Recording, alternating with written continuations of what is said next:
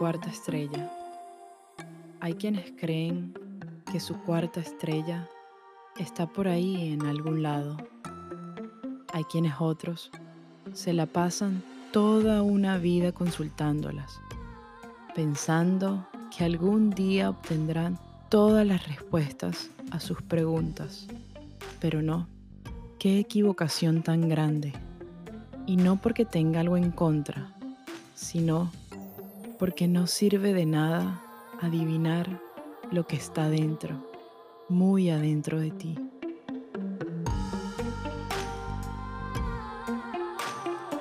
Hola amigos de Manual para enamorarse, mi nombre es Airane Deri y en el episodio de hoy les quiero compartir una pequeña reflexión titulada Mi cuarta estrella bipolar.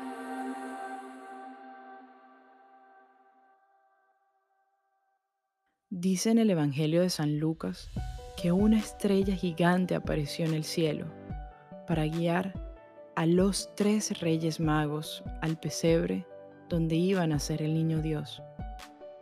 Qué casualidad que esta respuesta apareciera en forma de estrella, a medianoche, donde solo podía ser vista en una absoluta oscuridad. Fue en ese momento donde estos tres hombres, Melchor, Gaspar y Baltasar, pudieron ver esa luz. Qué ironía, ¿no?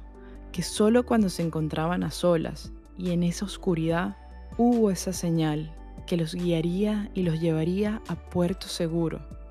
Ojo, y esto ellos sin saber a dónde iban. Pero ¿sabes qué?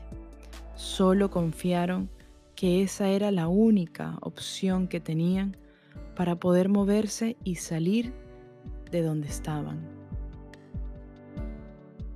Muchas veces en la vida se nos presentan este tipo de situaciones, situaciones que se llaman encrucijadas, situaciones que no nos agradan, donde simplemente nos quedamos totalmente a oscuras y que no podemos ver nada y no sabemos a dónde ir que quizás la situación parece un imposible.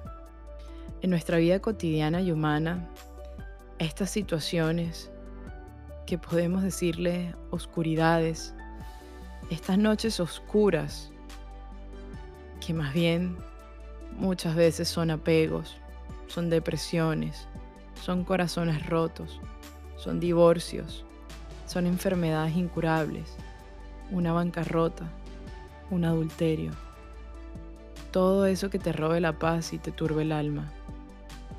Ahora te digo, ¿quieres saber cuál era la mía?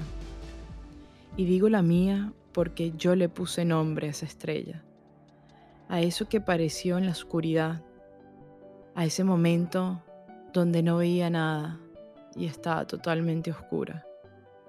Yo le llamé mi cuarta estrella bipolar. Le llamé así porque me habían diagnosticado en aquel momento un trastorno mental obsesivo compulsivo, algo así como un desorden mental ocasionado por la falta de dopamina y serotonina en mi cerebro.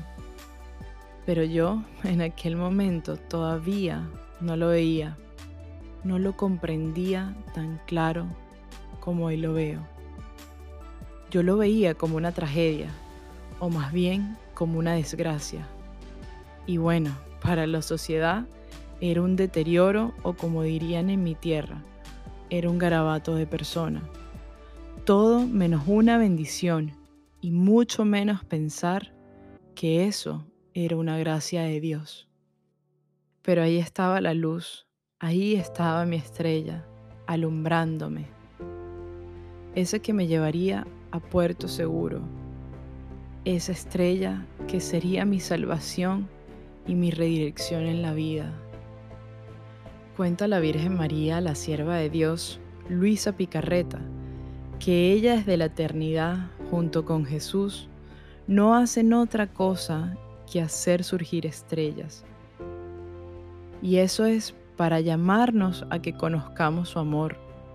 Así que sí, todas estas circunstancias que nos ocurren estos olores que nos quiebran no son más que estrellas que nos quieren alumbrar el camino para acercarnos a Dios.